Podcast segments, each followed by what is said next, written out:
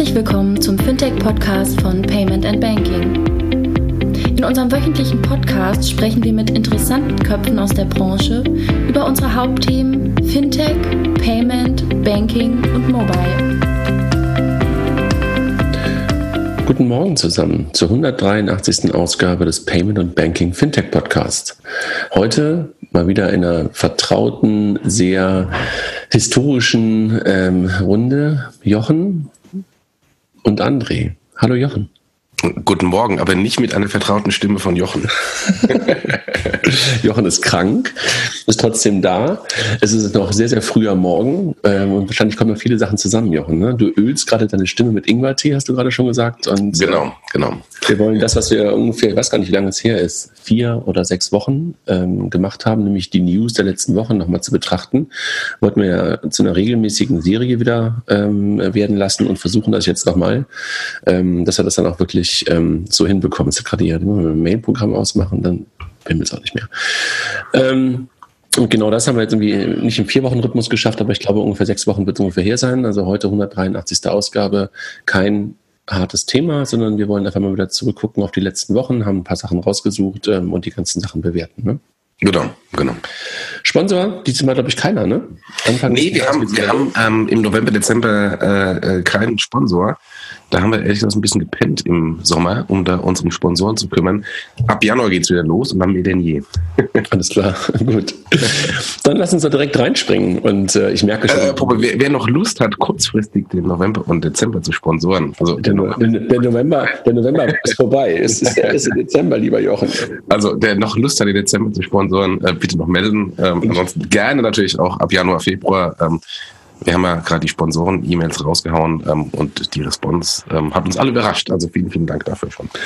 Und ich hoffe, dass du auch einen Adventskalender fertig hast, ne? Weil das ist heute fertig und du hast Kinder und die werden darauf warten. Meine sind gerade sofort runtergelaufen und haben das Ding aufgemacht. Ja, bei uns gab es heute Morgen schon äh, den ersten Ärger, weil ähm, das erste Türchen verweigert wurde, weil äh, das liebe Kind äh, uns heute Morgen geweckt hat, ähm, sein Zimmer nicht aufgeräumt hat und stundenlang Lego gespielt hat im Schlafanzug und eiskalt war. Wir haben gesagt, wir kriegen heute kein Tschüss. Boah, das war hart von euch. Es ist Samstag. Egal.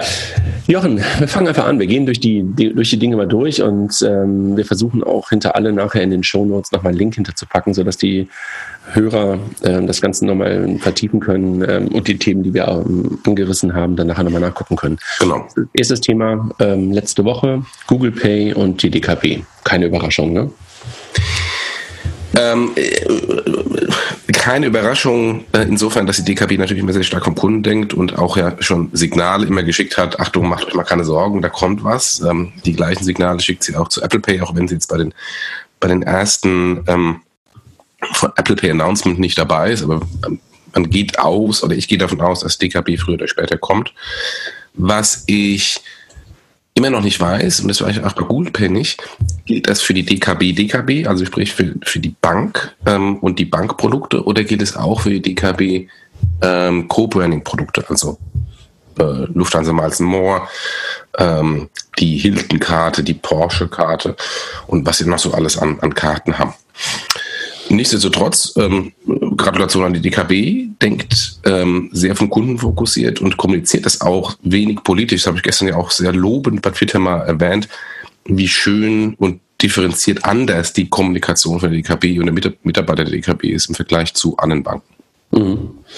Also ja, also ich weiß es auch nicht, keine Ahnung. Ähm, ich gehe eigentlich mal davon aus, dass wenn die Systeme der DKB sozusagen ready dafür sind, dass es dann nicht nur um die DKB KW-Karte geht, sondern dass sie wahrscheinlich irgendwie über die gleichen Systeme ihre eigenen Karten, ihre eigenen geissueden Karten, also die DKB-Eigenkarten und die White-Label-Karten wahrscheinlich irgendwie auch ähm, Google Pay-fähig machen werden. Ne? Also das wird ja, glaube ich, kein Kunde von der Lufthansa oder von Hilton oder sowas verstehen, dass da hinten DKB draufsteht und dass dann die Karte dann irgendwie nicht Apple, äh, Entschuldigung, Google, Google Pay und du hast ja gerade schon Apple angesprochen, ähm, Apple Pay fähig wäre. Also, aber wir können ja mal die Kollegen fragen. Ähm, vielleicht antworten sie auch ähm, auf ihre nette Art und Weise auf Twitter. Vielleicht äh, fragen wir dann nachher mal die Kollegen, ob denn Google Pay dann damit auch für die White Label Karten zur Verfügung steht.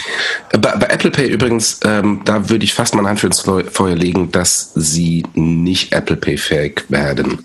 Also die Co-Branding Karten, weil äh, da ist ja überall Bonusprogramme drauf, äh, die aus Interchange finanziert wird, weil Interchange zu großen Teilen und wesentlichen Teilen, wir haben ja nachher noch einen Artikel zu Apple Pay in den Sparkassen äh, an Apple fließt, ist dann natürlich kein Geld mehr für die Bonuspunkte da. Und ähm, ich glaube, also oder würde fast mal Hand ins Feuer legen, dass ähm, wenn es den Apple Pay irgendwann bei der DKB geben wird, wo, wo wir noch keine offizielle Bestätigung haben, dass es dann nur fürs Bankprodukt gilt und nicht für die Co-Branding-Karten.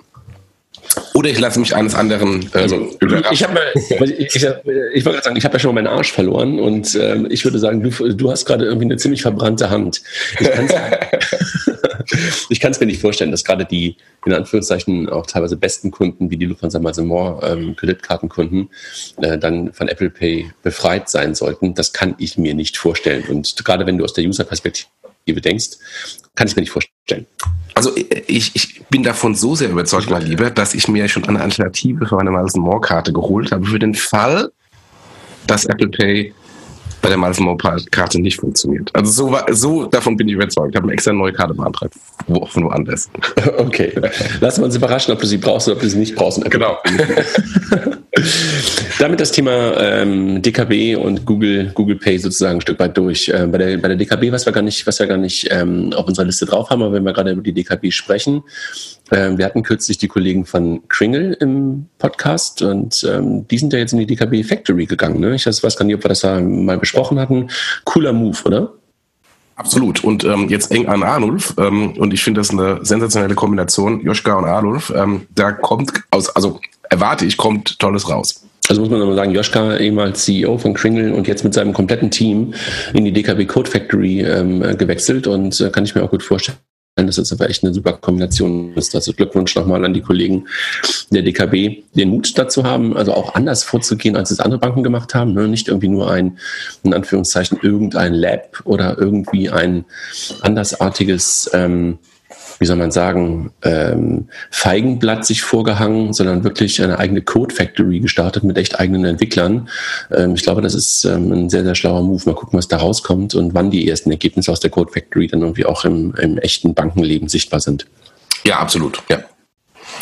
Dann lass uns kurz über das nächste Thema sprechen, was sehr nah dran liegt, nämlich, du hast es gerade schon angedeutet, Apple Pay und Sparkassen. Ähm, Heinz-Roger Doms hat in Finanzszene darüber berichtet, ähm, dass da etwas kommen wird ähm, oder dass er etwas erwartet. Und hat auch die Fragen gestellt, wann und wie und ob möglicherweise auch da wieder die DKB, wo man ja wissen sollte, wissen kann, wissen müsste, dass sie halt auf den gleichen Systemen ähm, in Teilen arbeitet wie die Sparkassen und wahrscheinlich dafür auch ähm, die Voraussetzungen in der Finanzinformatik geschaffen werden müssen, dass die Kollegen der DKB auch Apple Pay fähig wären. Er hat darüber berichtet, ähm, dass die Sparkassen möglicherweise Apple Pay unterstützen, was sie ja lange Zeit immer gesagt haben, Apple soll NFC öffnen und äh, dann machen wir das. Äh, aber jetzt sieht es dann doch ein bisschen anders aus, oder? Ja, also er hat, äh, hat es in zwei Teilen äh, berichtet. Der erste Teil war, dass er rausgefunden hat, von wem auch immer, dass es ein Projekt Diamond oder Diamant, ich weiß nicht, ob die Sparkassen ihre internen Projekte äh, englisch oder deutsch bezeichnen, also ein, ein Projekt, Projekt Diamond gäbe, ähm, was Apple Pay bei den Sparkassen äh, darstellte. Und das wäre irgendwie beim Release 19.0 oder 19.1 äh, der Finanzinformatik geplant. Ähm, und das wäre dann entweder im ersten oder im zweiten Halbjahr nächsten Jahres, was dann quasi die Sparkassen für Apple Pay enablen wird. Und ja, in dem Kontext ähm, ähm, ist wohl der Name DKB äh, äh, genannt worden als diejenigen, die das wohl als erstes hätten. Aber wenn es natürlich dann der Finanzinformatik da ist, dann gibt es natürlich für alle Sparkassen. Dann ist natürlich immer eine Frage, macht ihr die ganzen Sparkassen mit, ja oder nein? Und man hört ja auch von der S-Payment, dass sie ähm, sich des Themas anschauen. Ähm, und ähm, es ist natürlich das Thema Apple Pay und ähm, Banken immer schwierig, nicht ähm, äh, aus der politischen Thematik, das ohnehin, sondern auch aus der ähm, Geheimhaltungsthematik, weil die haben ja alle angeblich sehr harte äh, Geheimhaltungsvereinbarungen äh, mit Apple und dürfen und wollen da nichts sagen und ist nicht wie üblich nur, dass die Firma eine Geheimhaltungsvereinbarung mit Apple hat, sondern auch jeder persönlich eine Geheimhaltungsvereinbarung. Also schon viel, viel härter.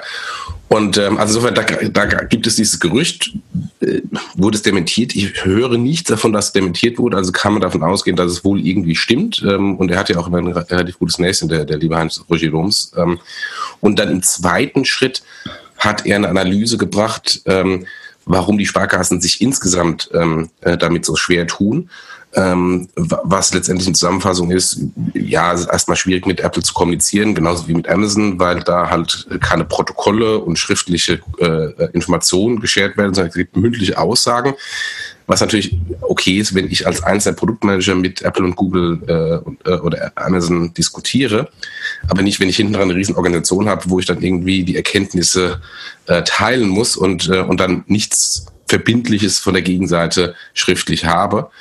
Und, ähm, und das Zweite, wo er sich Gedanken gemacht hat, ist, ähm, das habe ich ja gerade immer schon gesagt, mit der, mit der Amazon More Karte. Ähm, kommt denn Apple Pay für die Debitkarte oder kommt Apple Pay für die Kreditkarte oder kommt es für beide?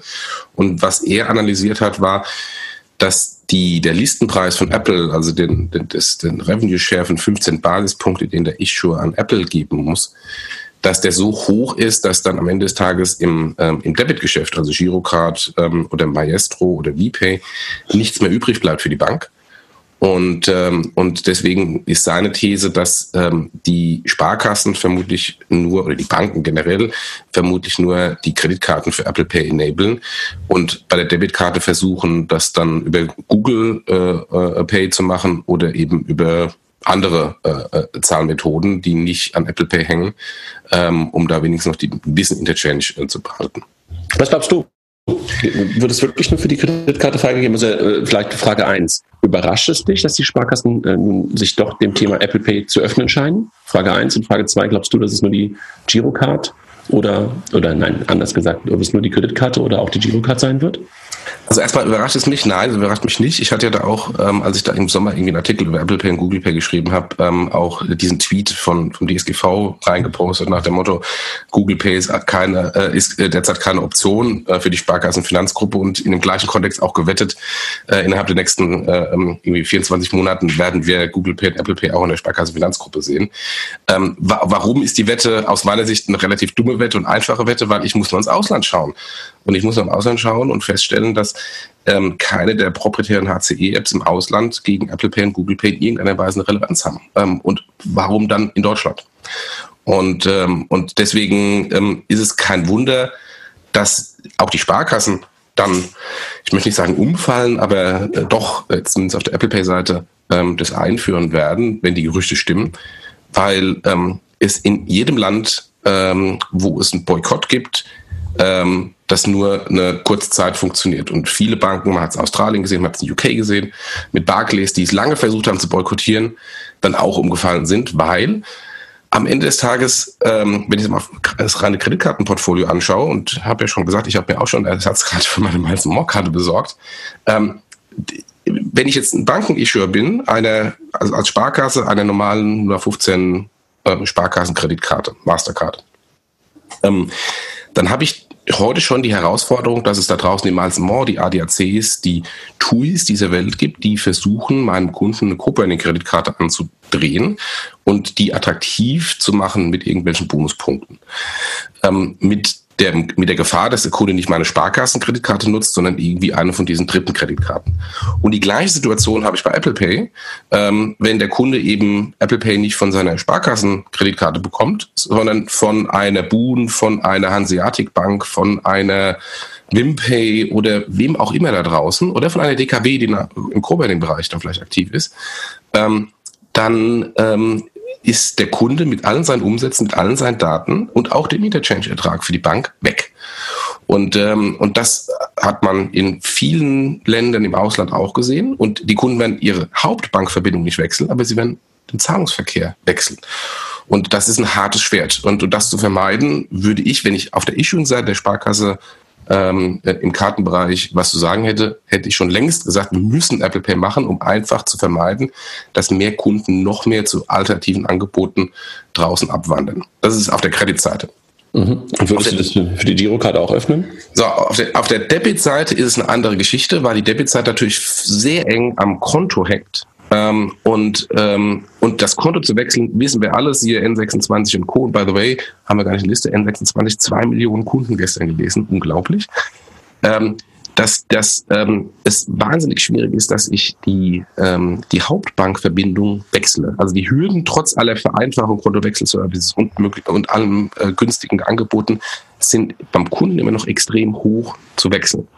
Ähm, und ähm, die Debitkarte oder Girokarte hängt natürlich eng mit dem Konto zusammen und da ist dann die Wechselbereitschaft deutlich ähm, niedriger, ähm, auch eine andere Karte zu nutzen oder natürlich das Bankkonto zu wechseln, als bei einer Kreditkarte. Und äh, auf der Debitkarte habe ich nur pff, 0,20 Interchange im Maximalfall, also Aldi und Co. werden deutlich weniger bezahlen, ich würde mal sagen 0,15, 0,18. Und, ähm, und dann ist die kompletten, Ertra die kompletten Erträge ähm, der Girocard-Transaktion weg, wenn ich Apple Pay machen würde. Also insofern, ähm, ob ich jetzt den Kunden sofort an, an, Apple gebe und keinen Umsatz mehr habe oder ob ich warte, dass er vielleicht eventuell ein Bruchteil der Kunden umsteigt auf eine andere Lösung, dann habe ich am Ende des Tages vermutlich mehr ähm, äh, Profit, wenn ich einfach es nicht für die Girocard aktiviere und sage, musst du dann Blue Code nehmen, du musst ein ähm, äh, Android-Device nutzen ähm, oder ähm, eine andere Karte. Aber die großen Umsätze äh, von Aldi, Lidl, den Bäcker, Metzger, Friseuren der, der Welt, äh, die mit Girocard bezahlt werden, sind weiterhin ähm, dann mit einem mit einer Provisionsertrag verbunden von der Interchange. Also von daher würde ich das nicht machen. Werden Kunden das verstehen? Bitte? Werden Kunden das verstehen? Ähm, ich glaube nicht. Ja und nein. Also ich würde es, ich würde es so vermarkten nach dem Motto, äh, Apple Pay ist ein Premium-Produkt ähm, und das Premium-Produkt geht auch nur für mein Premium-Produkt, das ist die Kreditkarte und mein Standardprodukt hat es eben nicht. Apple Pay ist kein Premium-Produkt, Apple Pay ist ein Alltagsprodukt. Ich sage, ich würde es so vermarkten. Ob das die, das die Wahrheit ist, ist eine andere Geschichte. Ähm, werden es die Kunden verstehen? Ich glaube am Anfang ja. Ähm, ähm, nach drei, vier, fünf Jahren, wenn es ein wirklicher Standard ist, mm, nicht mehr notwendigerweise. Ich meine, ich gucke mir die Autoindustrie, äh, die, die ABSs und, äh, ähm, ähm, und Airbags dieser Welt sind auch erst in der S-Klasse eingeführt worden und nicht ähm, im Golf und kamen erst Jahre später in den Golf und so würde es da genauso machen. Erstmal in der S-Klasse, also sprich eine Kreditkarte. Der Vergleich, hinkt, der Vergleich hinkt für mich, aber also der Vergleich hinkt ein Stück weit, aber, aber egal. Also äh, ich, bin, ich bin gespannt. Das klingt so ein bisschen so wie wasch mich, wasch, wasch mich aber mach mich nicht nass. Ich argumentiere sehr als Issue im Moment, ich weiß. Ja, absolut, absolut. Ähm, also nicht aus der Kundenperspektive. Ähm, und ich bin, also ich stelle mir zwei Fragen. Äh, die eine habe ich gerade schon gestellt. Ähm, macht der Kunde das mit? Und die zweite Frage, die ich mir halt stelle, macht Apple das mit? Also, dass sie halt die Sparkassen dabei haben, aber die Sparkassen halt nur mit einem minimalen Anteil ihrer Kunden dabei sein können. Das, das frage ich mich halt auch. Aber ich habe darauf keine Antwort, sondern stelle mir gerade nur die Frage. Ja, müssen wir schauen. Also es, es bleibt spannend. Äh, all diese Fragen werden, werden wir eben im fünf Euro nächsten Jahres, ähm, ähm, fünf Euro, genau, werden wir im Sommer nächsten Jahres beantwortet bekommen. Ähm, du rechnest also mit Sommer nächsten Jahres, ja? Ja. Also du rechnest mit sechs, sechs, sechs Monaten oder sieben Monaten noch, bis das ganze Thema kommt, ja? Ja, also wenn die, wenn diese Aussage von Hans-Roger Doms mit diesem äh, Projekt Diamond bei der Finanzinformatik stimmt, dann ist dann das entweder erstes Halbjahr nächsten Jahres oder sogar zweites Halbjahr nächsten Jahres. Okay, gut. Gut, gehen wir zum nächsten Thema. Ähm, um mal ähm, eine, eine, eine, eine neue Floskel, äh, die ich immer wieder bei deutsche Startups äh, höre. Deckel drauf, Jochen. Deckel drauf, stimmt, ja genau. Kann ich teilweise nicht mehr hören. Ja, ja. Deposit Solution geht in die USA. Was hältst du davon? Ähm, ich möchte jetzt nicht mal 5 Euro bezahlen, aber das würde ich jetzt sagen. ähm, ja, nett. Ähm, würde ich nicht machen. Ähm, ich, ich, Warum? Das, das, Produkt gibt es doch in der Form. Das Produkt gibt es doch in der Form da nicht. Ja, da gibt es Money Markets ähm, und äh, was, was sehr vergleichbar ist von, vom Risiko- und Return-Verhältnis ähm, in den USA. Die Zinsen sind eine andere Situation in den USA. Und ich muss erstmal dann äh, die, die Erklärung starten für was ist Festgeld. Das, ist ein, das sind partige Bretter, die man machen muss, ähm, um, die, um die Kunden davon zu überzeugen. Ähm, jetzt war ich ja mal kurze Zeit Interim-CEO von, von Savedo, bis wir da ähm, ähm, einen äh, CEO gefunden hatten, beziehungsweise es dann entschieden haben, dass wir keinen CEO reinsetzen und das, und das eigentlich Gründerteam äh, die Firma weiterführt. Äh, als, als, die ja mittlerweile Teil davon sind. Also Christian die mittlerweile Teil von, von Deposit Solutions sind, genau. Ähm, als Teil von Finlieb damals noch. Und ähm, wir haben ja damals so sehr McKinsey-mäßig ähm, ein Excel-Sheet genommen und die Weltmärkte angeschaut. ähm, in welchen Märkten ähm, die Zinssituation interessant ist, wo man diese Zinsarbitrage wunderbar machen kann, wo die, das Sparverhalten sehr groß ist. Äh, das auch spricht aus meiner Sicht auch gegen die USA, die haben kein großes Sparverhalten. Ähm, und die USA, ganz offen, waren da ziemlich weit unten auf der Prioritätsliste. Deswegen mhm. wundert es mich, dass sie ausgerechnet in die USA gehen.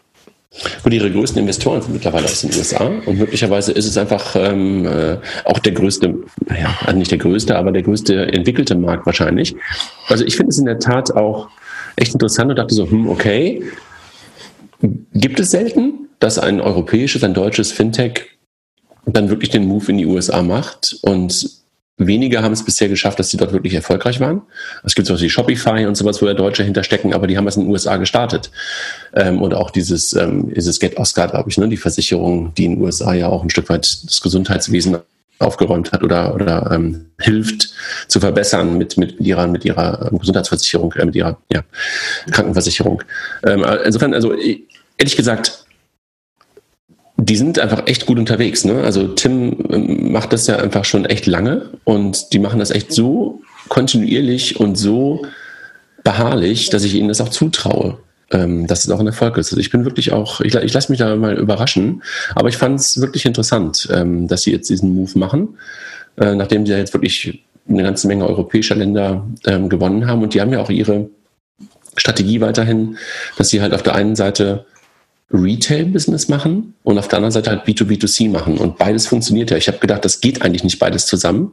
Aber ich habe letztens nochmal ähm, mit den Kollegen gesprochen und es ist einfach scheint super zu funktionieren, dass du beides machst, dass du die Kunden, also die Bankkunden direkt gewinnst über Vergleichsportale und dergleichen ähm, und dass du halt gleichzeitig dein Produkt als White Label in die Bank reinbekommst. Also scheinbar funktioniert es und ähm, naja, ich traue es ihnen zu, dass sie auch die USA hinbekommen.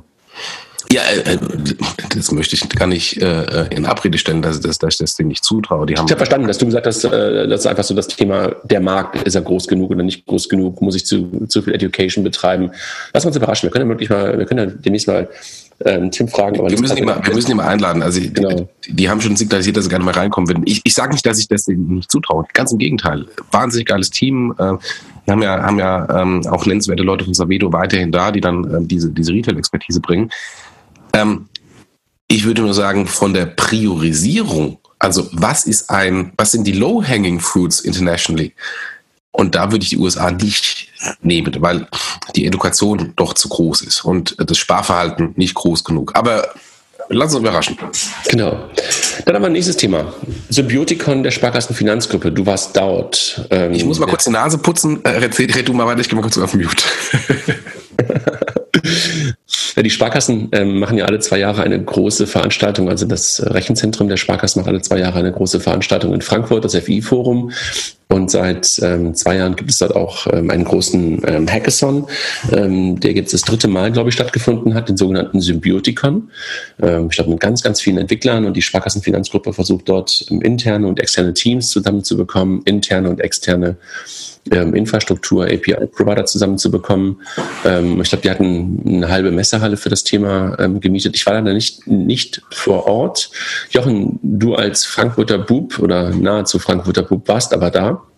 Wie hast du das wahrgenommen, den Symbiotikon dieses Jahr? War das im Vergleich zu vor zwei Jahren, wo es auch in Frankfurt stattgefunden hat, wo es das erste Mal bei den Sparkassen stattgefunden hat, eine Veränderung? Warst du irgendwas überrascht oder sagst du, das Thema ist okay, aber möglicherweise auch so ein bisschen jetzt so, muss man sich was Neues ausdenken?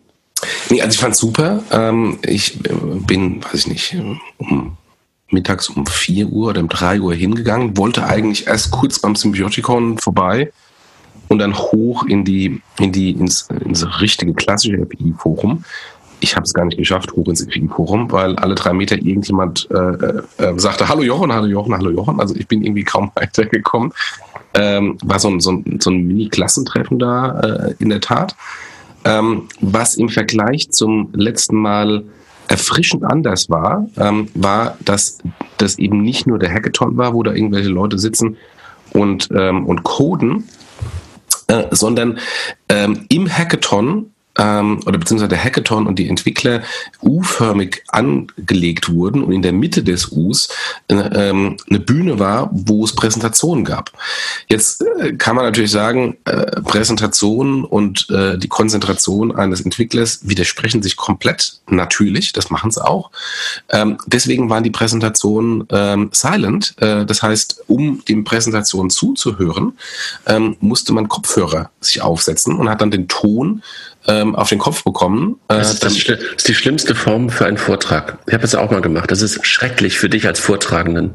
Ähm, ja, weil zumindest die, die ich jetzt, die zwei Vorträge, die ich gesehen habe, da war das okay, weil ja, nee, das, das, das, geht auch, aber trotzdem ist es so hart, weil du halt keine Response hast und du hörst dich nicht. Es ist echt so. Das stimmt, das stimmt. Das Horror. Stimmt. Also ich fand es total hart. Aber egal, red weiter. Und ähm, auf jeden Fall, äh, äh, was die Konsequenz von diesen diesen Vorträgen war, war, dass da unten auf der Hackathon-Bühne oder Halle. Viel mehr Leute waren und eben nicht, ah, da ist ein Hackathon, dann laufe ich mal kurz rum und sehe da irgendwelche Leute vor Computer sitzen, die da auf die Tastaturen einschlagen. Und dann gehe ich wieder hoch ähm, zum FI-Forum, sondern ähm, durch die durch die kontinuierliche ähm, äh, Präsentation von Innovationsthemen da unten hatte man auch viel mehr ein Vorteil, tatsächlich auf dem, auf dem Symbiotikon zu sein und eben dann nicht nur mal kurz hinzugehen und pro forma zu sehen, ah, da gibt's irgendwie ein paar innovative Entwickler und zu warten, dass dann die Verleihung der Awards stattfindet, sondern ähm, man konnte sich da unten richtig lange aufhalten. Und deswegen waren auch so viele Leute im, der, im, aus dem Innovationsbereich der, der Sparkassen aus den verschiedenen äh, Feldern da unten und sind auch gar nicht mehr hochgegangen zum, ähm, zum FI-Forum. Okay. Ähm, fand ich vom Konzept her sehr gut gemacht.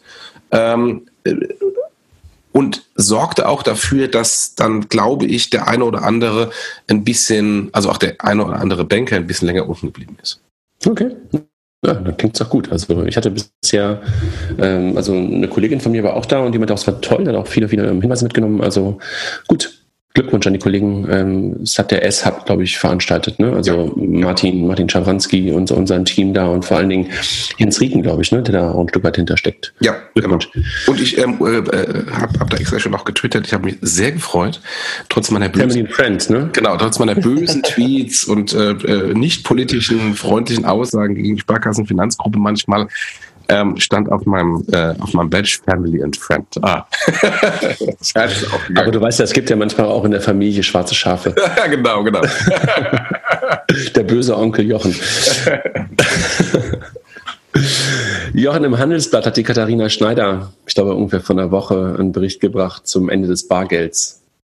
Nee, nicht nur die Katharina Schneider. Das ah. war, ähm, das war ein riesen, ähm, ein, ein riesen Artikel ähm, am letzten Freitag, ähm, also Freitag letzte Woche. Zu viel Fame, dann, dann gerade zu viel Fame für Katharina und sie war bestimmt dabei, aber halt auch. Ja, ja, ja, sie war dabei, aber das war, das war äh, ein, äh, ich weiß nicht, von vier oder fünf äh, Handelsblattredakteuren zusammen ein Special zum Ende des Bargelds auf, keine Ahnung, fünf Seiten ähm, oder noch mehr mit, mit Titelstory ähm, für, für die Wochenendausgabe.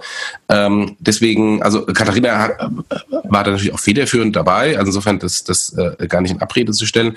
Was, warum ich das extra so betone, war, weil es ein so großes Feature war mit so viel ähm, Statements von wahnsinnig vielen Leuten aus der Industrie, so vielen Redakteuren, die an dem Thema gearbeitet haben. Das ist mit dem Handelsblatt offensichtlich sehr wichtig. Ja, schön. Also wir verlinken das nochmal. Ich glaube, es ist mittlerweile auch ähm, vor der Paywall ähm, und kann sozusagen von allen gelesen werden. Ne? Ja, wobei der Link ist nur der Hauptartikel. Also äh, in, in, im, im Printmagazin oder in Printausgabe gibt es halt dann 100.000 Features rund um diesen Haupt, Hauptartikel noch dazu. Also es ist ähm, sehr beeindruckend. Ähm, auch mit dem netten Titel. Vielleicht ist es ja im, Vielleicht ist es ja im Artikel auch verlinkt. Es das kann sein, das kann sein. Diese Hyperlinks im Internet, wo man dann irgendwie nochmal auf Specials verlinken könnte. Stell dir vor, ich habe ich hab das, ich hab das ganz äh, traditionell analog auf Papier gelesen im Zug. Jochen, du weißt ja, dass ich jeden Tag eine Tageszeitung habe in Papier. Das ist hart. Wir sind alt. Wir machen heute viel Sparkassen, fällt mir auf. Ähm, die Sparkassen haben auch im Rahmen des ähm, ähm FI-Forums über ihre Quit-Zahlen berichtet. Und da gab es auch einen Artikel, in der Finanzszene, ob diese Nutzerzahlen von Quid wirklich ein Erfolg sind oder nicht. Sie wurden so ein bisschen in Relation gesetzt ähm, zu anderen Peer-to-Peer-Lösungen. Wie siehst du Quid momentan? Nutzt du das? Nee, ich bin ja kein, kein richtiger Sparkassenkunde. Äh, von daher, und auch kein Volks- und Raiffeisenbankkunde, von daher nutze ich es nicht. Ähm, ich nutze, nutzte schon lange vor Quid ähm, PayPal P2P Payment und das reicht mir. Ähm, ich finde die Zahlen ähm, erstmal bemerkenswert, dass sie überhaupt Zahlen kommunizieren. Ähm, und wenn ich mir jetzt die Zahlen anschaue, ähm, die jetzt noch nicht mördergroß sind, ähm, äh, ist das äh, im Kontext im Vergleich zu dem einen oder anderen Zahlverfahren, wo die Zahlen nicht kommuniziert werden, wo es ja immer nur Gerüchte gibt, ist es ein Zeichen, dass die Anführungsstrichen noch kleinen Zahlen offensichtlich groß genug sind, um sie zu kommunizieren, im Vergleich zu einem viel größeren, teureren Zahlverfahren, wo man offensichtlich noch kleinere Zahlen hat, wo man sich schämt, diese zu kommunizieren. Das ist das erste Takeaway. Das zweite Takeaway, sie sind deutlich größer. Und wir hatten hier den Podcast mit ähm, den, den Postmortem-Podcast, äh, auch wenn das so hart klingt, äh, mit Quid, äh, mit ähm, mit Kringel und Lenster, und Lenster. Ähm, die ja dann äh, Zahlen genannt hatten. Ähm, und da sind die Quid-Zahlen signifikant größer. Also insofern in dem Kontext auch sehr gut. Ähm, und das, obwohl sie viel später gestartet sind. Klar, da ist natürlich eine riesen Sparkassenfinanzgruppe dahinter und jetzt die Volks- und Raiffeisenbank auch dahinter, ähm, die natürlich, wenn sie was machen, relativ schnell Volumen draufbringen könnten. Nicht bei jedem Produkt, das wissen wir, aber da haben sie es einigermaßen geschafft. Wenn ich mir das aber nochmal im Vergleich anschaue mit dem Gesamtvolumen der ähm, Kunden der Sparkassenfinanzgruppe, dann ist es noch relativ klein. Aber ähm, schaffen die das von jetzt auf nachher alle, ähm, was weiß ich, 50 plus oder 70 Millionen, wenn man zusammenzählt, Kunden auf Quid zu bringen? Nee, garantiert nicht. Insofern sind es beachtliche Zahlen, äh, kann man stolz drauf sein, ähm, ist aber noch ein großer Weg vor, sich äh, das noch richtig groß zu machen. Ist es eigentlich eine eigene App oder ist es ähm, Teil der, der Sparkassen-App? Das ist eine gute Frage. Ähm, ich glaube, es ist ein Teil der Sparkassen-App. Da ich kein Sparkassen-Endkunde bin, kann ich das gar nicht sagen. Müsste man mal im, im ähm es gibt sie nicht ein, es ist ein Teil der App, genau. Teil der App, okay. Teil der App. Also ich habe gerade mal geguckt, ähm, okay. dass es Teil der App ist. Um mal ähm, im, im, im, im Alexander Hüsing-Jargon zu bleiben, Deckel drauf. Clark, gab es eine Analyse, Finanzszene, Stück weit der Champion in dem ganzen digitalen Versicherungsumfeld, ne? was die Jungs da gemacht haben. Du kennst es ja auch von Anfang an, aus deiner Finlieb-Zeit. Super Team und echt eine tolle Traktion, die die aufgebaut haben. Ne? Ja, äh, wobei die ja äh, unmerklich auch einen kleinen Pivot gemacht haben. Äh, die, die waren ja eigentlich eher so als Vergleichsportal gestartet und Versicherungsoptimierer, also so, so wie Quid, äh, nicht Quid, ja, einen ähm, Knip und ähm, Get Safe. Get Safe. Ähm, und haben sich davon aber auch so ein bisschen verabschiedet ähm, und sind jetzt einfache Makler. Ähm, insofern, äh, das klassische Konzept scheint dann doch besser zu funktionieren. Äh, nichtsdestotrotz, ähm, performen. Ähm, und ich meine, da haben wir auch ein paar Probleme auf dem Weg gehabt, äh, Kooperation mit der mit der ING, da sind sie wieder rausgeflogen, aus welchen Gründen auch immer, ähm, äh, ist äh, müßig drüber zu diskutieren, ähm, ob, das, ob das sinnvoll war aus Sicht der ING oder nicht. Aber, aber äh, insgesamt, Strich drunter, Performance stimmt. Naja, und jetzt hört man ja auch, dass es ähm, Richtung Sparkassen noch eine Kooperation geben wird. Ne? Also sind wir wieder bei den Sparkassen, ähm, die ja auch in diese Richtung geht mit den öffentlichen Versicherern, die ja scheinbar irgendwo ähm, eine Kooperation ähm, neben der 1822 direkt, die ja die erste sparkassennahe Institution war oder sparkasseneigene Institution war, die da was mit denen gemacht hat, dass es da jetzt auch weitergeht. Also Glückwunsch nach Frankfurt. Ne? Die sitzen in Frankfurt und nicht in Berlin. Ne?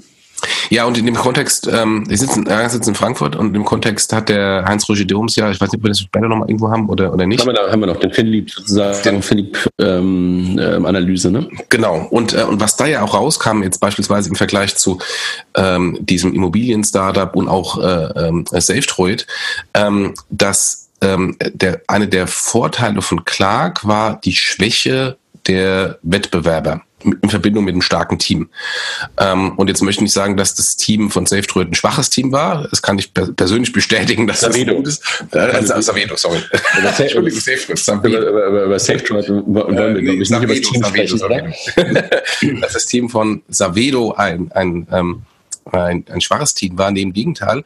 Aber das Team, die Teams von, ähm, von Weltsparen und ähm, Und die Posit Solutions sind eben auch starke Teams gewesen. So, und wenn ich dann später starte ähm, und antrete gegen ein wahnsinnig gutes äh, Management-Team, die einfach einen äh, Vorteil haben eines, eines First Movers, dann ist es echt schwer. Und bei, bei Clark ist genau umgekehrt gewesen. Starkes Management-Team bei Clark und das eine oder andere Herausforderung wohl bei den anderen, weshalb sie gestruggelt sind. Und deswegen ist Clark an denen vorbeigezogen. Also von daher ähm, Gratulation an das Team ähm, rund um ähm, äh, Clark und Frankfurt. Ja, absolut. Ne? Ähm, ich habe also bisher auch mal, äh, sehe die immer nur, höre die immer nur relativ wenig ähm, direkte Interaktion mit den Kollegen gehabt. Ähm, aber ähm, die Oster-Zwillinge, äh, nein, nicht Zwillinge, Brüder, sind ja beide ganz, ganz erfolgreich unterwegs. Ne? Also Oliver bei Clark und, und, und ähm, nein, Christopher, Christopher, ne? Christopher und Oliver äh, bei, bei OptoPay.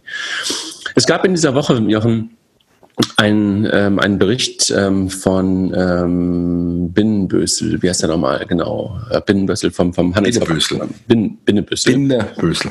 Binnenbösel, Entschuldigung. Äh, zum Thema Instant Payment am Point of Sale. Ein Thema, was die Kollegen schon seit Wochen und Monaten ähm, in der Kooperation auch mit einigen anderen Firmen immer nach vorne versuchen zu treiben, mit der GS1 und mit, mit, mit Frankenberg, Frankenberg, ich glaube ja. Ne? Vandenberg. Vandenberg, mein Gott, ich bin heute schlecht in Namen, ey. Vandenberg und der GS1. Und jetzt gab es einen ersten Artikel und es gab auch eine Replik dazu.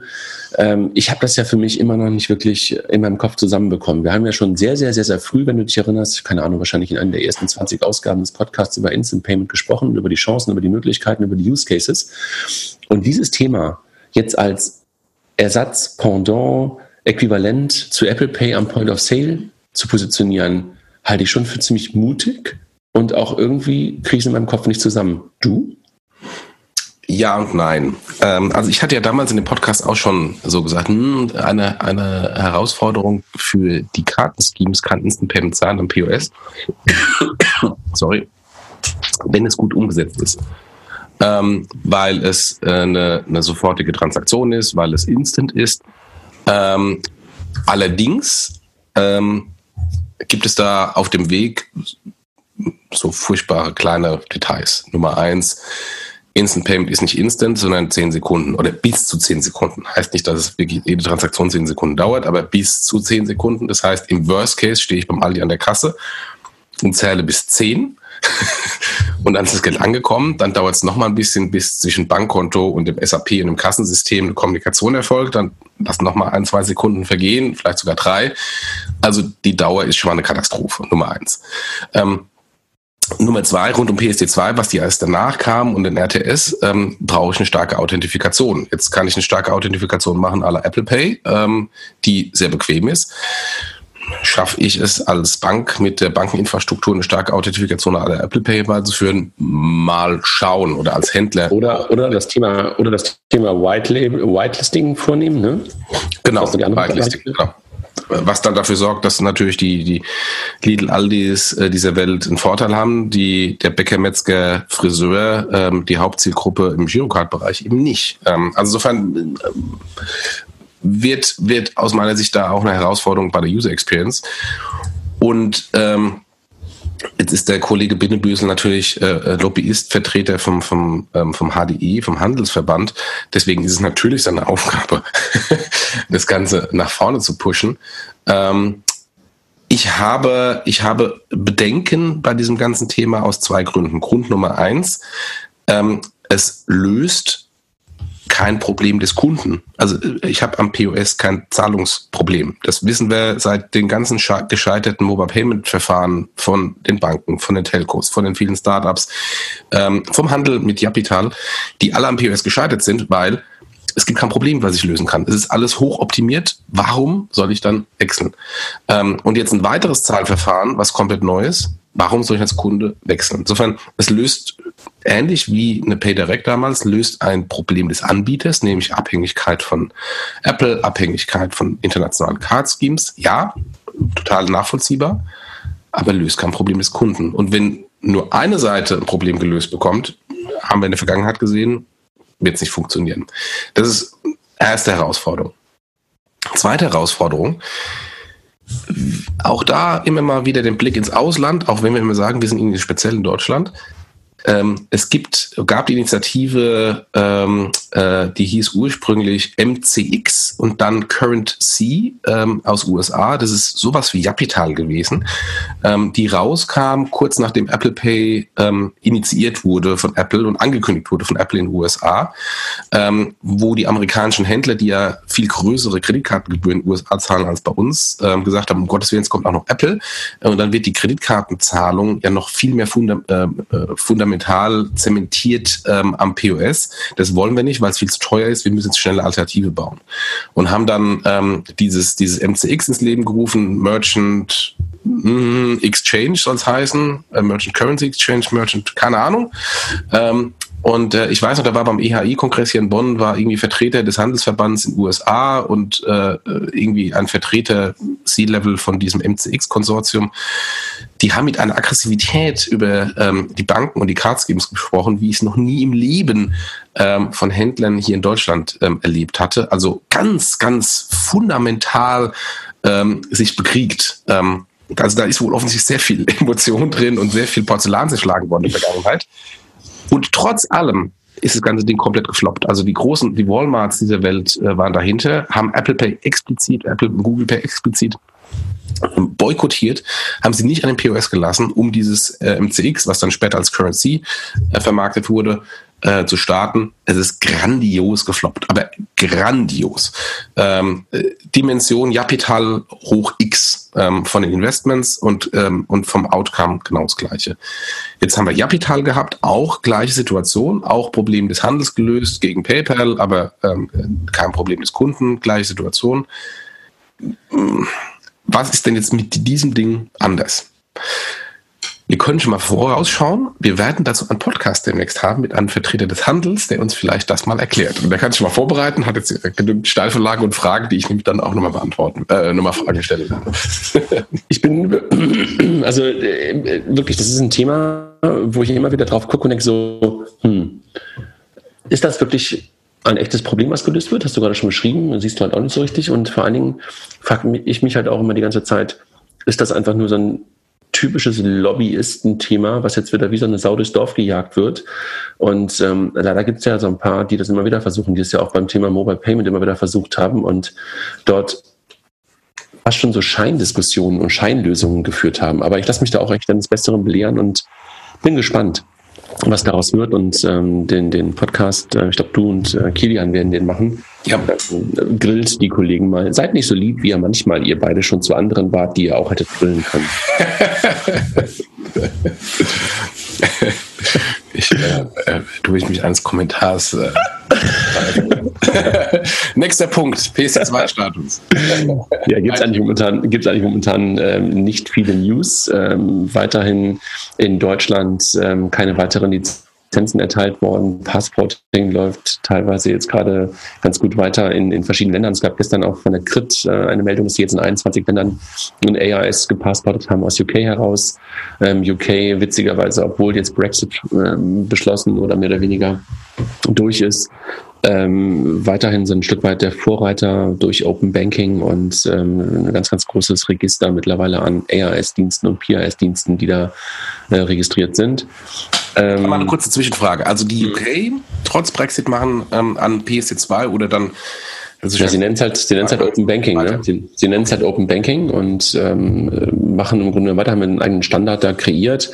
Ähm, die sind halt losgelaufen, bevor eigentlich die EBA, die ja diejenigen ähm, sind und waren, die die regulatorischen, technischen ähm, Guidelines ähm, definiert haben, diese final definiert haben. Das heißt, ähm, das, was im Open Banking Standard drin ist, ich glaube, gestern wurde eine neue Version nochmal ähm, äh, gepusht, ähm, ist nicht unbedingt hundertprozentig das, was ähm, ähm von der EBA, die ja witzigerweise auch in London sitzt, ähm, gefordert wird im Rahmen der PSD2, aber ist natürlich nah dran. Und ähm, insofern ist es schon gerade ein, ein, ein ähm, Role Model, wo viele drauf gucken ähm, und wo gerade auch ganz, ganz viele Ideen, Fantasien in UK gerade gestartet sind rund um das Thema Open Banking. Das ist super interessant, weil äh, auf der Karten- und auf der Payment-Seite kommt mit Brexit, so steht es zumindest äh, im Arbeitspapier, eine Rückabwicklung der PSD eins, ähm, nämlich äh, die Interchange-Regulierung mit okay. Deckel auf 02, 03. Die wird aufgehoben in UK. Also die, die äh, britischen Händler bekommen Situationen wie in den USA. Das wird spannend, würde ich mal sagen. ja, aber ansonsten, ähm, was, was halt momentan ein Stück weit ähm, interessant wahrscheinlich jetzt wird, Anfang des, des nächsten Jahres erwarten, erwarten wir da was, dass halt auch Dienste, die momentan weiterhin nicht lizenziert unterwegs sind, ähm, möglicherweise dann auch mal Briefe aus Bonn und aus Frankfurt bekommen, äh, wann sie denn gedenken, eine Lizenz ähm, zu haben. Ähm, ich glaube, eingereicht haben mittlerweile eine ganze Menge. Äh, und du merkst, dass da wirklich ein bisschen Bewegung in den Markt gekommen ist. Also wir selber haben es mittlerweile geschafft, in ähm, sieben Ländern unser, unsere Lizenz ähm, zu passporten. Das geht relativ, einwand, ähm, relativ einfach, ähm, also relativ schnell, ähm, aber witzigerweise bekommst du teilweise von den nationalen Aufsicht noch nicht mal eine Information, sondern musst du dann im Register nachgucken, ob du jetzt auch wieder gelistet bist oder nicht. Also schon irgendwie, obwohl es ja nicht Behörden sind, äh, schon etwas erstaunlich, äh, dass du dann einen Antrag via der BaFin auch in verschiedene Länder stellst und dann von denen gar keine Antwort drauf bekommst, dass du jetzt irgendwie wirklich dann auch in diesem Land ähm, ähm, die Erlaubnis bekommen hast, als ERS oder PRS aufzutreten. Ähm, also schon, schon echt interessant, was da gerade passiert und äh, wir erwarten Anfang nächsten Jahres dann auch wirklich ein bisschen mehr, noch mehr Bewegung im Markt, ähm, auch aus der regulatorischen Sicht. Okay. Gut, Fundings. Wir haben so ein paar Sachen, ähm, die in den letzten Wochen passiert sind. Lass uns da vielleicht ein bisschen schneller durchgehen. Ich glaube, wir sind schon relativ lange unterwegs heute Morgen, ne? so fast, fast schon eine Dreiviertelstunde. Ähm, und über FinLeap äh, und diesen Wow-Effekt äh, haben wir vorhin schon gesprochen, ähm, der da so ein Stück weit um die ähm, einige Fintechs, die von FinLeap gegründet worden sind, äh, entstanden ist. Aber selber FinLeap hat auch noch, auch noch mal eine Finanzierungsrunde gemacht. Ne? Ja, 45 Millionen oder so? Ja, ich glaube 42 oder so. 42. Genau. Ähm, also von, von, einem, von einer Japan äh, chinesischen Versicherung, ne? Ähm, und auch Altgesellschafter mitgegangen. Also man merkt da mittlerweile, dass da viele, viele Strategen ähm, im FinLeap-Portfolio ähm, oder im FinLeap Cap-Table drin sind, was auch Sinn macht. Ähm, verstehen sich, glaube ich, mittlerweile weniger so als Inkubator oder sowas, wie man das auch nennen mag, sondern mehr als Bilder von Companies mit Partnern, also so mit der Signal Iduna bauen sie ja was, mit der DWS bauen sie ja was.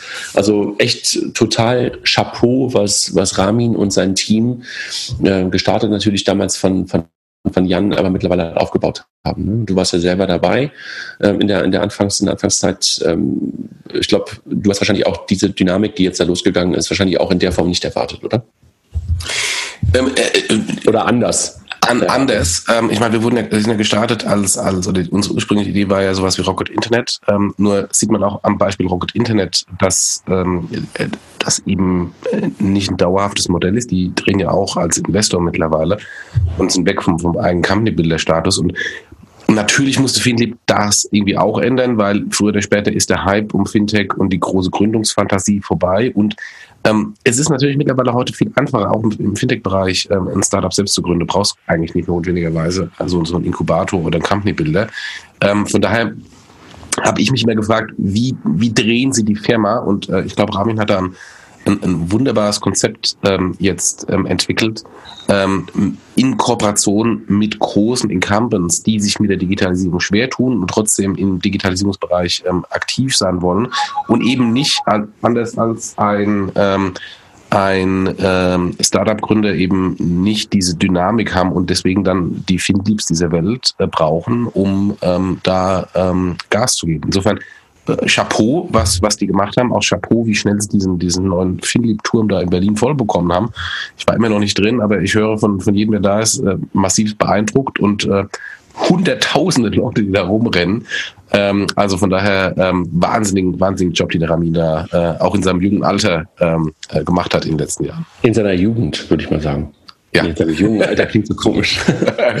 also ich habe auch totalen Respekt, also wenn ich darüber nachdenke, äh, als, wir uns kennen, als wir uns kennenlernten, äh, mittlerweile irgendwie auch schon, ich würde sagen, so fünf Jahre her. Ähm, wow, ja. Ja. Toll, was Sie gemacht haben. Dann noch sozusagen so aus der, aus der eigenen Runde ähm, die Debt-Finanzierung, beziehungsweise, wie soll man das nennen? Soll man das Working Capital nennen oder bei, bei RatePay? Äh, die Kollegen haben 83 Millionen Debt-Finanzierung bekommen, ähm, um halt ihr Geschäft weiter ausbauen zu können. Also sozusagen, um ihre Händler, um ihre Kunden weiterhin mit Ratenkrediten ausstatten zu können. Ne? Ja, und das ist auch wow, ähm, weil was zeigt, wenn die 83 Millionen Debt brauchen, und die haben ja das Geschäft heute nicht, äh, ähm, äh, äh, ist es nicht null, sondern das ist ja auch schon signifikant, ähm, was die für ein Volumen da vor sich herschieben. Also von daher auch sensationeller Job von, von Miam und, und Team. Äh, Jesper, ne? Also Jesper, Jesper vergisst man immer so ein bisschen und genau. ähm, ist einfach äh, auch CEO ähm, und ähm, Wahnsinnsjob, also muss man einfach echt sagen. Glückwunsch. Also auch da nochmal kurzer Hinweis, wäre ich sehr gerne gewesen. Also was sie nebenbei auch noch machen, so wie letzte Wochenende zum Beispiel äh, den ersten Hackathon für Kinder. Ne? Also was halt nicht der erste, aber halt mit der Hacker School jedenfalls jetzt bei Ihnen den ersten, äh, wo sogar auch die ähm, Bundespräsidentin Frau vor, vor Ort war und der Bundespräsident nachher darüber berichtet hat. Chapeau, ne? Also das war irgendwie echt toll und ähm, es waren, glaube ich, irgendwie auch 80 Kinder oder sowas da, die da ähm, äh, gecodet haben. Ich wäre gerne mit meinen, mit meinen beiden auch hingefahren, aber wir konnten leider nicht. Ja, ich wäre auch gerne hingekommen, aber wir durften dann nicht. Sind, dann sind wir zu jung, ne? genau. Meine sind genau in der Zielgruppe. Lass uns ähm, auch mal, wir, wir jubeln gerade immer so ein Stück weit über, über all die ganzen Sachen und ähm, Orderbird, ähm, ähm, ein, ein, ein Fintech, ähm, was auch schon lange da ist, ähm, gut bekannt. Ähm, Jakob und Team äh, auch einen tollen Job gemacht, ähm, haben leider gerade eine Wertberichtigung gehabt. Ähm, also indirekt hat man mitbekommen, dass da sozusagen eine Wertberichtigung stattgefunden hat über die Heinz-Roger Doms ist wirklich echt ein, ein, ein fleißiger Arbeiter über die ähm, über den Jahresbericht, glaube ich, der der der Concardis, ne? Genau, ja.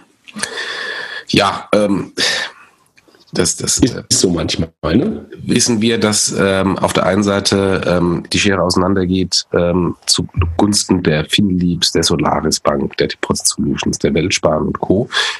Auf der anderen Seite der, der Kringles und Lensstars. Ähm, aber ähm, äh, auf der Seite von Kringles und Lensstars gibt es halt viele andere, die halt noch nicht ähm, Insolvenz haben, aber trotzdem struggling. Ähm, und ähm, ja, offensichtlich ist Orderbird auch äh, ähm, äh, dabei, dass die in irgendeiner Weise äh, Probleme haben.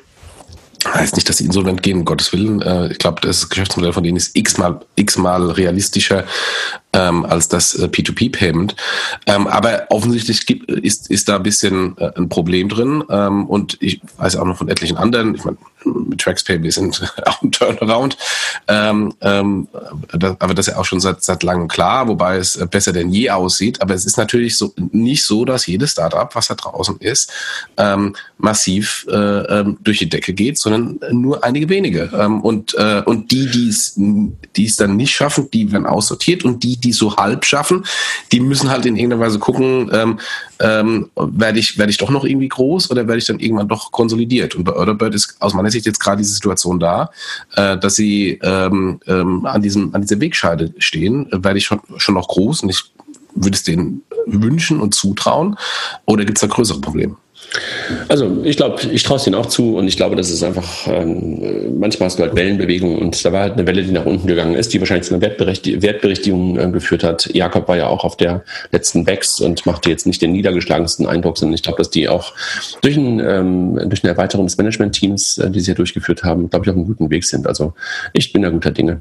Ja, und äh, das kann ich auch aus eigenem äh, ähm, Information sagen. Ähm, eine Downround ist manchmal nicht negativ, sondern ist auch explizit explizit gewünscht, um Cap Table mal ein bisschen aufzuräumen und einen Haircut zu machen für die Investoren, die nicht mehr dabei sind oder nicht mehr äh, hinter dem Geschäftsmodell stehen. Also von daher heißt nicht notwendigerweise, ähm, dass eine Wertberichtigung stattfindet, dass auch tatsächlich ähm, das Kerngeschäft ähm, ähm, stockt. Man will vielleicht ein bisschen andere strukturelle Dinge mal lösen. Ich glaube einfach, was, was wir jetzt auch jetzt hier in, den, in, in, in diesem Part der News merken, ist, dass wir halt genau, was du gerade beschrieben hast, die Schere halt auseinandergeht und dass du halt jetzt mittlerweile etwas ähm, erlebst und dass wir das alle gerade in der Fintech-Welt jetzt nach vier, fünf Jahren ähm, Fintech-Welle erleben, dass es Pleiten, haben wir schon vor ein paar Wochen mit, mit, mit Kringle und Lenz darüber gesprochen, Downrounds jetzt gerade oder Wertberichtigung ähm, Orderbird, ähm, jetzt der nächste Punkt, den wir gleich haben, Cashlink mit einem Pivot, Warmo danach, ähm, sprechen wir gleich auch noch drüber, mit einer, mit einer Übernahme oder halt mit einem Merch, wie auch immer du das nennen magst. Es passieren halt jetzt die Dinge, die klassischerweise nach einigen Jahren Geschäft ähm, anstehen. Ne? Also ja, die groß normal sind. Ähm, eingehen, wenn, äh, sich verändern. Ne? Genau. Und ja. lass uns kurz mal zu Cashlink gehen. Ich habe ja Cashlink ja auch B2B-Payment, ähm, auch große Fragezeichen bei mir schon immer dahinter gehabt, hinter dem, mhm. hinter dem Modell. Auch wenn es ein tolles Modell ist, aber äh, kann man es monetarisieren ähm, und jetzt haben, machen sie Pivot auf eine Blockchain-Plattform. Genau, wo jetzt auch noch ähm, Carsten Maschmeyer eingestiegen ist. Ne? Also genau. ähm, im Rahmen des ähm, FinLab und Maschmeyer, die halt reingegangen sind und äh, bin gespannt. Also wie Aber ich glaube, Maschmeyer war schon vorher drin. Weiß ich gar nicht genau, aber ich, also ich, ich habe es nur gerade gelesen oder letzte Woche habe ich nochmal gelesen, dass möglicherweise ist einfach auch nochmal mit reingegangen. Also ähm, Glückwunsch an die Kollegen in Frankfurt von Cashlink. Dann Warmo, nochmal Frankfurt. Also viel Frankfurt heute, viel Sparkassen heute.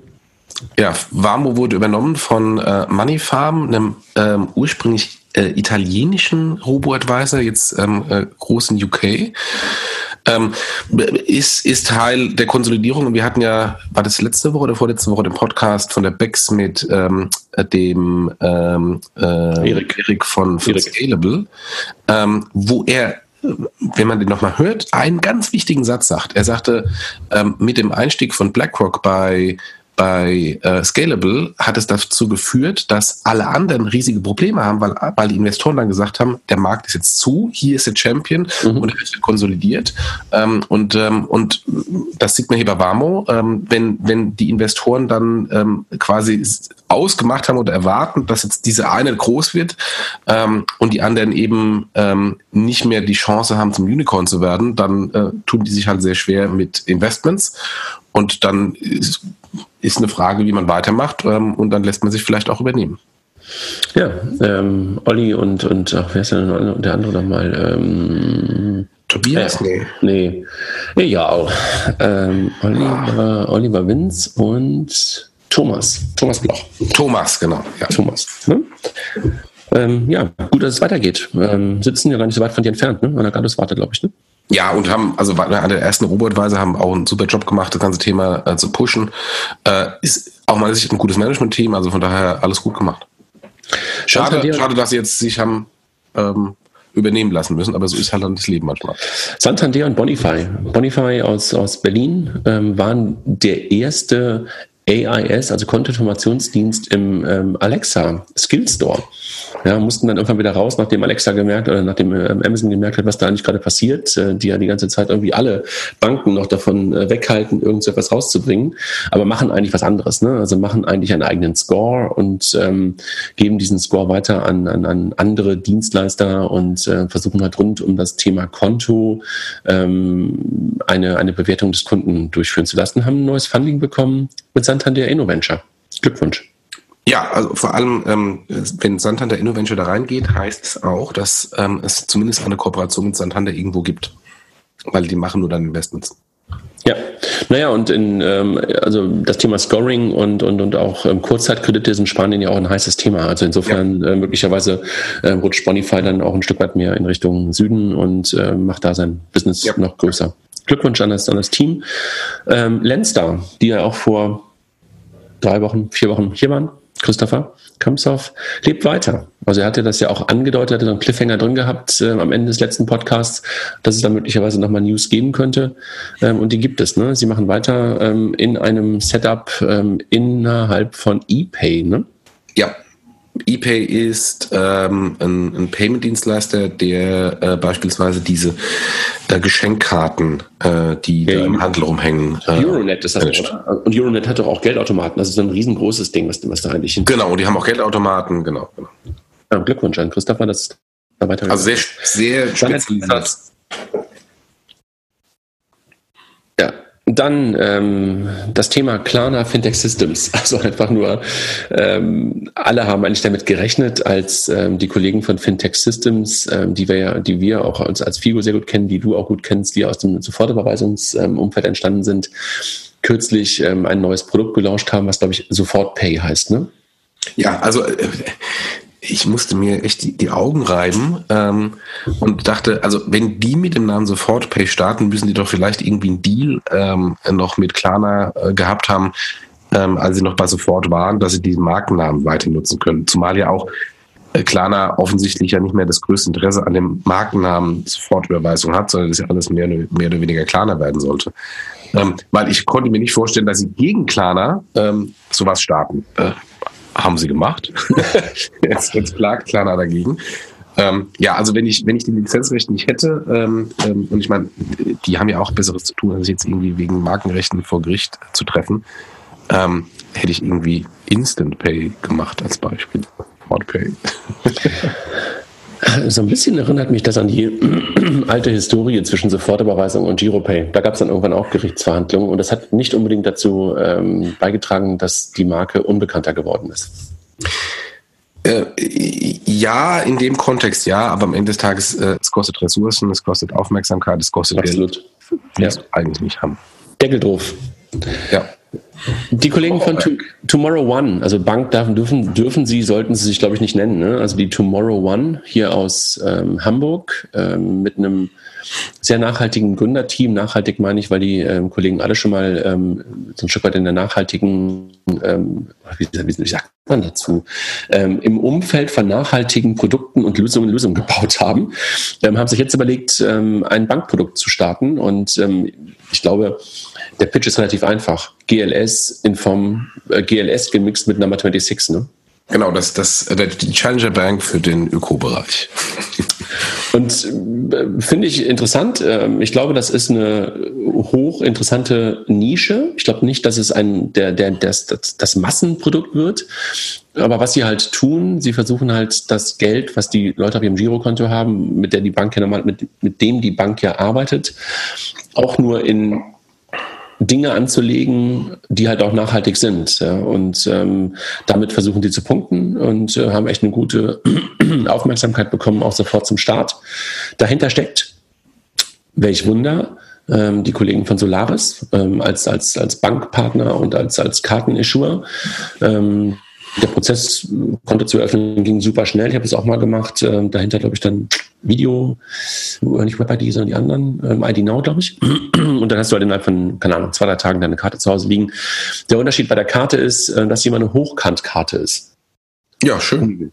Also ganz nett, grün, natürlich grün wie die ganze, wie die ganze Bank sozusagen so grün ist. Äh, ich bin gespannt, wie es da weitergeht. Also die Gründer, wie gesagt, haben alle schon mal etwas gemacht, alles keine Newbies ähm, und äh, bin gespannt, was da, was da weitergeht. Ja, und das, das Coole bei der Bank finde, oder Bank dürfen wir nicht sagen, bei dem Startup finde ich, dass sie das anders als viele andere in dem Bereich nicht mit diesem erhobenen Zeigefinger und diesem, diesem ähm, äh, Pathos machen, sondern es auf Coolness machen. Also ähm, weil äh, diese, diese fast religiöse Verachtung ähm, von gut und oder Eigenklassifizierung von gut und schlecht ähm, aus dem Bereich, äh, das geht mir teilweise komplett gegen den Zeiger. Und das machen die eben anders, indem sie einfach cool machen und sagen, du tust trotzdem was Gutes und das nicht mit dem Zeigefinger. Super. Ja, bin mal gespannt. Also Sie haben gesagt, Sie können nicht sofort irgendwie ähm, alle Leute drauflassen, haben halt mit äh, Wartelisten gearbeitet und Einladungscodes, ähm, weil Sie einfach mal gucken müssen, dass Sie halt auch mit dem Ansturm ähm, zurechtkommen. Ich weiß nicht, wie viele Kunden Sie haben. Wir können ja überlegen, ob wir Sie demnächst mal in den Podcast einladen. Sie waren, glaube ich, auch schon mal im Podcast bei äh, Finance Forward, ne? Ja, die waren bei zwei, drei Podcasts parallel ähm, vor einem, weiß nicht, viertelhalben Jahr. Ähm, ich würde mal, ich würde mal Sie gerne einladen, wenn Sie dann live sind. Ähm, sind Sie ja jetzt, sind Sie ja jetzt. Ja, aber jetzt noch ein bisschen später in live drei, drei Monaten live die erste Erfahrung zu machen, weil also ähm, äh, wie, wie das funktioniert mit dem Video-Ident, das wissen wir. Aber wie es dann funktioniert mit der Aktivierung der Kunden, welche, welche Investments sie machen, etc. etc. Alles gut, machen wir. Dann noch eine News ähm, aus dem Umfeld äh, von Contest ähm, und ähm, einer, einer Freundin, einer, ja, einer, wie soll man sagen, äh, einer sehr uns nahestehenden äh, Kollegin, Sibylle Strack. Contest und Sibylle gehen gemeinsam weiter. Super, ne? Ja, absolut. Also ähm, äh, äh, super für beide. Und äh, ich habe beide ähm, äh, beiden auch gratuliert jeweils äh, zueinander. Total. Und ähm, die die äh, Kommunikation fand ich extrem professionell. Also da ist nicht irgendwie wie sonst, ja, der ist jetzt da und da mit dem mit dem äh, Personalausweisfoto, ähm, sondern äh, Teamfotos in allen verschiedenen Posen, super gemacht. Also sehr auch äh, mit Strategie das ganze Thema in der, in der PR-Kommunikation äh, nach vorne getrieben. Sehr professionell. Also das ist ähm, ehrlich gesagt, ähm, das, das ist typisch Chris. Ja? Chris kann sowas einfach super und ähm, Sibylle ist ja dann auch keine, kein Newbie mehr und hat natürlich auch eine ganze Menge Erfahrung. Und ähm, ich glaube, wir können ähm, zu Recht sagen, dass wir sie auch dass wir sie wie soll man das sagen? Ich glaube, wir waren ein bisschen Matchmaker zwischen denen und ähm, freut mich, dass da irgendwie unser, unsere Idee, du, naja, also ich würde mal sagen, so, so äh, Payment und Banking und, und, und die Backs und die Packs, wo sie sich beide noch kennengelernt haben. Okay, stimmt, ja, genau. Also ja. genau das, was wir eigentlich da versuchen, den Austausch hinzubekommen, hat, glaube ich, da ganz gut funktioniert und dass sie ja. näher gekommen sind im positiven beruflichen Sinne. Ja. Jochen, dein Lieblingsthema PayDirect, die Zahlen und jetzt bei der Bahn. Also toll, ne? Also Glückwunsch an, an Christian und, und, und das Team, beziehungsweise ähm, ja doch Christian, ne? PayDirect, ähm, Christian von Hamel-Bonten, dass sie jetzt die Bahn gewonnen haben. Ist doch super. Ja, nicht nur die Bahn, sondern ähm, jetzt auch etliche weitere Autohändler. Ähm, jetzt, jetzt kam schon Häme und jetzt muss ich mal die Kollegen von Pederek verteidigen. Achtung, auf Ausrufezeichen, Sieger verteidigt Pederek. Kam Häme bei Twitter nach dem Motto, haben sie wieder auch eingekauft und lalalala und wie viel haben sie jetzt mit der Bahn ähm, noch an, an Millionen reingesteckt. Ähm, ja, das gehört aber dazu. Also ich kenne keinen großen Händler, der nicht ohne Werbekostenzuschüsse irgendein Zahlverfahren integriert, außer vielleicht die Post. und da gibt es keinen Werbekostenzuschuss, sondern da gibt es irgendwie Beteiligung ähm, am Konsortium. Ähm, also von daher, ähm, die, die, ähm, äh, das ist völlig normal und da hat PayDirect einen, einen Riesenwurf gemacht. Jetzt kommt aber wieder eine, eine leichte Kritik. Ähm, die Grundprobleme ähm, von PayDirect, also Differenzierung von Endkunden, die Differenzierung auf der Produktseite, ähm, die sind immer noch nicht gelöst. Ähm, und wir wissen ja, oder äh, wir denken ja, es gibt ja Zahlen, die jetzt aber noch nicht offiziell bestätigt wurden von, von Heinz Roger Doms, die rausgegeben wurden, ähm, dass ähm, es irgendwie 40.000 Transaktionen nur äh, pro Monat bei PayDirect gibt. Das ist natürlich im Payment Mix auch bei den namhaften Händlern, wo sie schon drin sind, Otto, Rakuten und Co. Ähm, nichts. Also die haben dann irgendwie wohl einen Marktanteil von 0,x Prozent im Payment Mix. Das wird sich auch nicht nennenswert ändern bei der Bahn. Jetzt gibt es aus meiner Sicht da zwei Gründe für. Nummer eins, ähm, die Kunden kennen es immer noch nicht, also da muss noch Marketing gemacht werden. Da gibt es jetzt eine Marketingaktion natürlich jetzt vor Weihnachten. Und das andere Problem, es löst einfach kein Problem beim Kunden im Vergleich zu den anderen Zahlmethoden. Und, ähm, und da muss aus meiner Sicht noch die äh, noch viel mehr Investments reingesetzt werden. Und da ist ja auch Christian der Richtige ähm, am, am richtigen Platz ähm, mit seinem Produkt-Know-how. Ich befürchte nur, man lässt ihn nicht, wie, man, wie er eigentlich könnte, äh, weil es ist fast ein Jahr im Job und ähm, jetzt so, so viel gesehen habe ich nicht. Und äh, Christian kennt, an ihm liegt meines Erachtens nicht. Drücken wir ihm die Daumen, dass es ja. weitergeht und äh, ja. dass sie in die richtige Richtung laufen. Ja. Gut, N26 hast du gerade schon kurz angedeutet. Ähm, zwei Millionen Kunden. Wow, ne? Ja, vor allem, wir sehen jetzt den Hockeystick. Es ist sensationell. Also es ist fast lehrbuchartig. Ähm, und, äh, und so langsam hört man auch in Frankfurt endlich auf, über N26 zu lästern. Glückwunsch nach Berlin. Ja, ähm, super. super. Du hast noch die Frage gestellt, was, was passiert gerade bei der Deutschen Bank? Zu komplex, eigener Podcast. Ähm, ähm, äh, furchtbar. Ich glaube, äh, auf, auf, verschiedenen Ebenen passieren, glaube ich, echt ganz, ganz, ganz, ganz tolle Sachen und gute Dinge. Machen sie ja. gerade wieder das Richtige. Ja. Ähm, und leider holen sie, glaube ich, echt ein paar Sachen gerade ein, die ähm, vor längerer Zeit losgetreten wurden ähm, und ja, die halt gerade so ein bisschen sich rächen. Ja, ja. Bitter zu sehen. Ja. Was da mit dieser großen Bank in Teilen gerade leider, leider irgendwie immer wieder in der Presse auch passiert. Ja. Dann noch kurz der Status zur, ähm, bei PUB. Wir haben einen neuen Newsletter rausgebracht. Ich glaube, gestern das erste Mal verschickt, ne? wo auch wieder Links ähm, eingeführt worden sind. So ein bisschen so back to the roots. Ähm, das Team ist ein bisschen größer geworden. Ähm, wir machen ein paar neue Bereiche ähm, im Blog selber oder auf der Webseite selber Unternehmen der Branche, wo wir jetzt auch schon äh, die ganze Zeit schon Personen der Branche hatten. Ähm, es wird möglicherweise eine ähm, Reise in die USA geben, ähm, die Mike da gerade äh, nicht in die USA, in, zum Heiligen Gral, ins heilige Silicon Valley. Silicon Valley. eine, eine Tour, mal sehen. Ähm, und die Payment Exchange ähm, im Januar steht vor der Tür, wo das Programm fertig ist, wo viele, viele Speaker schon confirmed sind und wo leider schon fast die Gästeliste voll ist. Also leider im Sinne von, dass wir jetzt, äh, wir jetzt nicht mehr viel Hoffnung machen können, dass noch viele Leute dazukommen können. Wir haben halt da den begrenzenden Faktor Soho-Haus, ähm, den wir ja bei der PEX immer wieder als, äh, was wir bei der PEX immer wieder als Ort gewählt haben. Und dort haben wir jetzt nicht ähm, die Möglichkeit, noch, mehr viel, noch viel mehr Leute reinzu, reinzulassen, als wir äh, in den letzten Jahren immer schon da hatten. Also auf der PEX war das dieses Jahr ja anders, weil wir eine größere Location hatten. Bei der PEX geht das leider nicht. Wir haben allerdings noch, ähm, wie jedes Mal, ein paar Tickets auch für Dienstleister vorgesehen, die sich melden können und auch ähm, ein Ticket kaufen können. Ne? Und äh, wenn wir, glaube ich, in den nächsten Tagen auch nochmal ähm, auf der Webseite gibt es, glaube ich, auch schon die Möglichkeit, dort ein Ticket zu kaufen. Äh, und ansonsten gibt es dann bestimmt auch nochmal News auf Twitter und auf der Webseite und im Newsletter, wie man halt daran teilnehmen kann. Ne?